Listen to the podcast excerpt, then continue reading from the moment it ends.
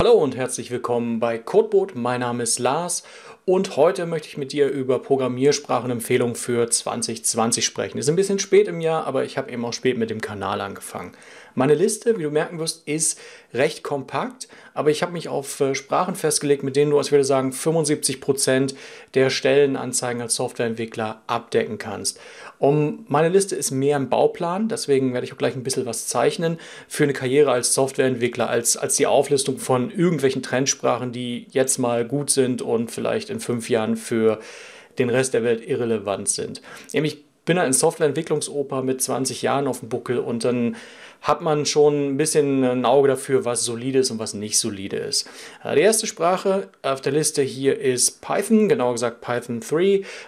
2 äh, wird aus, aus Legacy-Gründen von Zeit zu Zeit eingesetzt und es ist eine super beliebte Sprache. Also ich, ich komme eher vom Perl-Bereich und für, für mich war es ein bisschen Eingewöhnung, aber ehrlich gesagt, Python ist so das Schweizer Armeemesser für bei Skriptsprachen. Also du kannst eben normale Skripte als Ablösung für Perl machen, du kannst objektorientiert damit programmieren, eben äh, Packages, die erlauben sehr große Programme. Du kannst äh, Functional Programming damit machen, was ich sehr schick finde, was immer mal im Jobinterview gefragt wird. Äh, GUI-Programmierung für einen Desktop, du kannst Web-Frameworks nutzen, most notably würde ich sagen Django. Und dann in Data Science ist es einfach die Sprache der Wahl. Machst du Python, hast du, würde ich sagen, 50% der Stellenanzeigen mal im, in der Tasche. Als nächstes auf meiner Liste stehen Sprachen, die ich nenne die große alte Sprache. Und das sind insgesamt ein Package von vier Sprachen. Das ist Java, es ist C oder C oder C Sharp. Und die großen alten Sprachen sind aus meiner Sicht so der, der absolut maximale Karrierekick. Die sind super schwer zu erlernen. Also du brauchst wirklich Jahre, um die zu meistern. Aber du kannst das Wissen wirklich über Jahrzehnte nutzen, ganz im Gegensatz zu, zu Trendsprachen.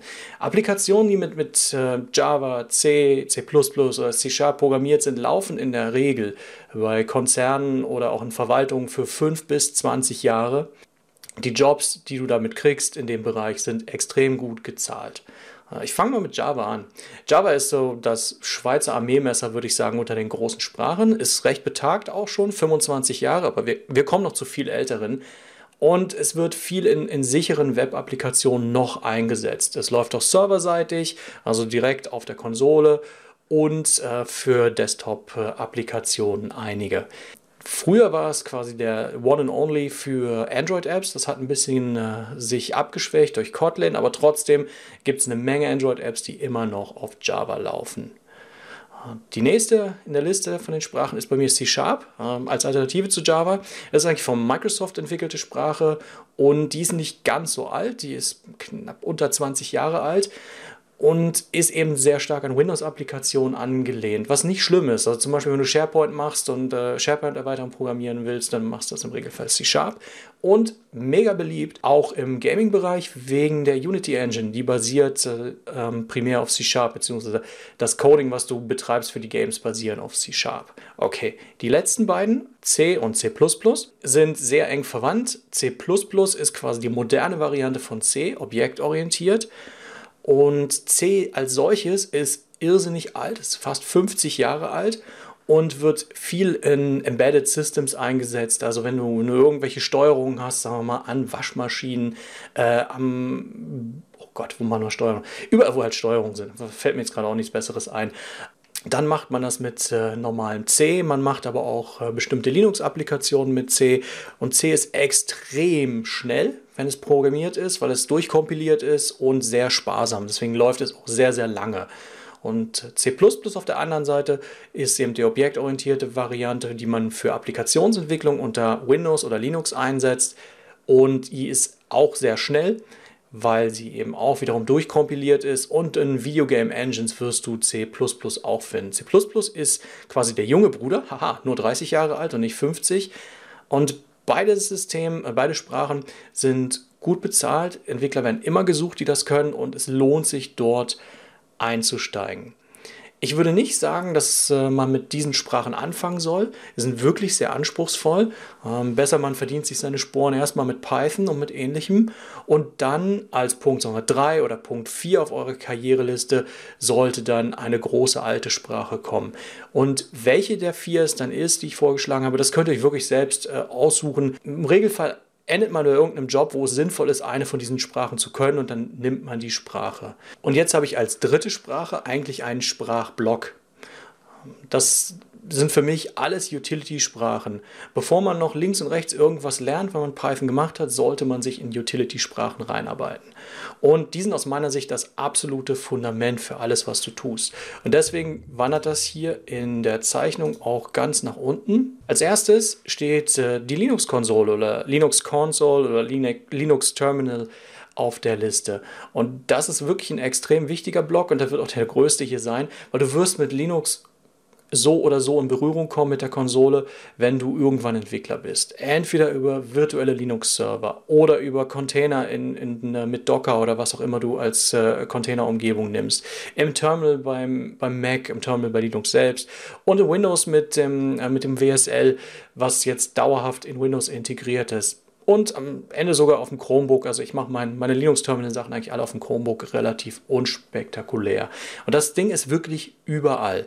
Es ist zum einen eben das eigentliche Linux-Betriebssystem, was man ein bisschen verstehen muss, weil es hat eben keine schicken Fenster, sondern es ist einfach alles nur noch ein, ein Interface, wo man was eingeben muss, ein Terminal. Und da muss man sich ein bisschen dran gewöhnen. Wenn man es aber kann, dann ist es extrem genial, weil man kann so ziemlich alles automatisieren, manipulieren und kombinieren, was man auf dem Dateisystem machen kann. Und wenn du Softwareentwicklung betreibst, bist du sehr dankbar, dass du darauf etwas dafür etwas hast, worauf du dich quasi berufen kannst und was du immer wieder nutzen kannst. Und wenn wir dabei sind, nicht ganz auf dem nächsten Punkt, aber weil es inhaltlich gut passt, ist äh, für mich noch Bash. Bash ist eine kleine Skriptsprache für Linux. Ähm, Grundzüge sind extrem wichtig, musst du nicht perfekt können, aber es wird genutzt, um Programme zu starten. Also vielfach benutzt du das, um Python zu starten oder auch ein bisschen um, um Java auf die Füße zu helfen. Weitere nächste Sprache, Git. Git ist auch super wichtig bei allem, was Softwareentwicklung anbelangt. Es ist im Grunde genommen ein Versionsverwaltungssystem für Quellcode und du kannst alles strukturiert damit aufzeichnen. Aber es kann eben extrem viel mehr. Es, du brauchst es für Teamwork, für Arbeiten an unterschiedlichen Teilen von Software und es hilft dir dann am Ende auch sogar beim Deploy der Software auf den Live-Systemen. Also Git, das nächste in der Liste, ist auch wichtig. Nach Git kommt die nächste Sprache und das ist Regex. Ähm, Regex steht für Regular Expressions und das sind äh, Im Endeffekt ist es wie so eine Art Steno-Sprache. Es sind spezielle Buchstabenfolgen, mit denen du Muster in Texten suchen kannst. Was weiß ich, eine Flugnummer auf einer Airline-Webseite, Telefonnummer aus kom komplexen Texten oder IP-Adressen aus Logdateien von Servern. Es ist ziemlich abstrakt und es sieht ziemlich voodoo-mäßig aus, wenn du das erste Mal eine Regex siehst. Weil man wirklich mit ein paar Buchstaben das erreicht, wofür du viele, viele Zeilen sonst coden möchtest, müsstest. Regex kann man, das ist genial, auf jeder Programmiersprache nachnutzen, kannst auch auf der Linux-Konsole anwenden und wird dir weiterhelfen. Ist wirklich so ein mega Dauerbrenner. Hat auch wieder einen super hohen Nerd-Faktor und du machst dich immer beliebt, egal in welchem Team du bist, wenn du Regex kannst. Als nächstes habe ich SQL noch. SQL ist im Endeffekt eine Sprache zum Abfragen von relationalen Datenbanken. Und es ist auch schon super betagt, also fast 40 Jahre alt. Wenn du sagst, ah, es gibt nicht so viele relationale Datenbanken, wenn ich irgendwie im Internet das lese, ja, ist das nicht mehr ganz so beliebt wie früher, die relationalen Datenbanken, aber die sind extrem weit noch verbreitet. In fast allen großen Unternehmen findest du große relationale Datenbanken. Im Regelfall irgendwelche Oracle oder MS SQL Datenbanken. Und wenn du dann mal dich mit WordPress beschäftigst, dann läufst du auch MariaDB bzw. MySQL über den Weg. Und es ist wichtig, dass du weißt, wie es grundsätzlich funktioniert. Kenntnisse, vor allen Dingen solide SQL-Kenntnisse sind überall gern gesehen. Auch in Interviews kannst du mal sagen, uh, ich habe da schon einiges gemacht. Und äh, du kannst auch noch Grundsatzdiskussionen anfangen über, ob SQL als SQL oder SQL bezeichnet werden soll. Als letztes habe ich jetzt noch die Datenformate im Utility-Block. Damit das halbwegs in Sprachen, Programmiersprachen passt, fange ich mit XML an, weil es äh, Extensive Markup Language ist.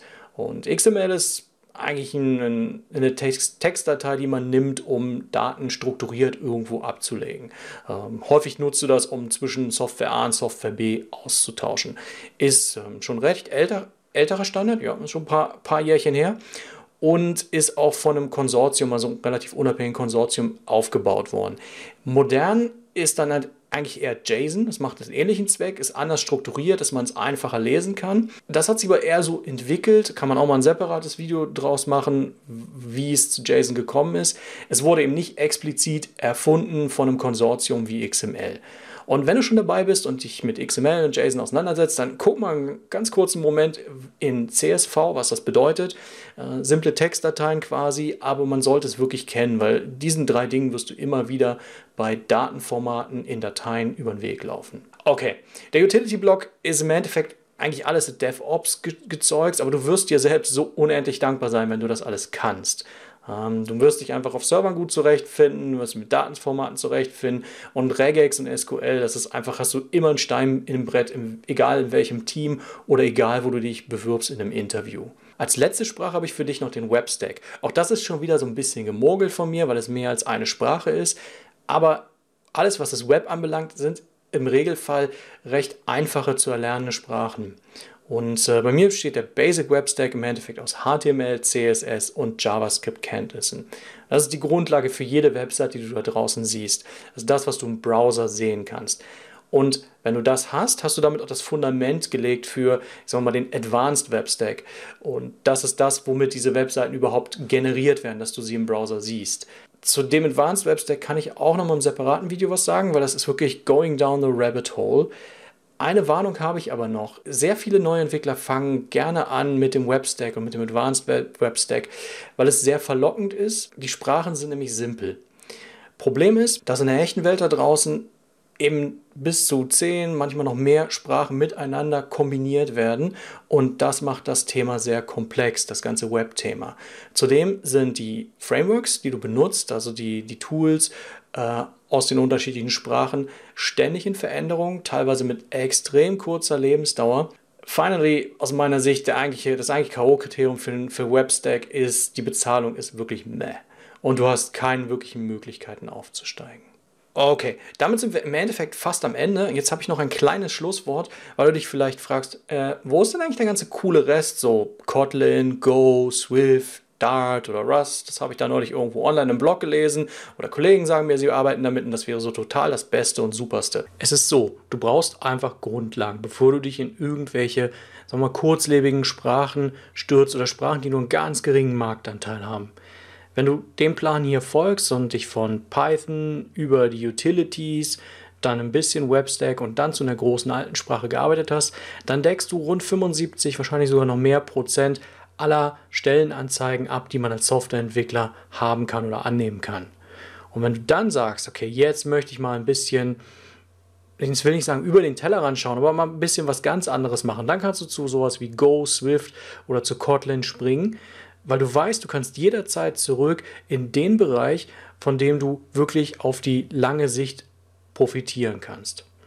Deswegen dieses Vorgehen mit den coolen Trendsprachen erst ganz zum Schluss das ist für mich eigentlich alles, was es zum Thema Programmiersprachen 2020 zu sagen gibt. Kommentare sind willkommen und äh, bis zum nächsten Mal alle zusammen. Ciao.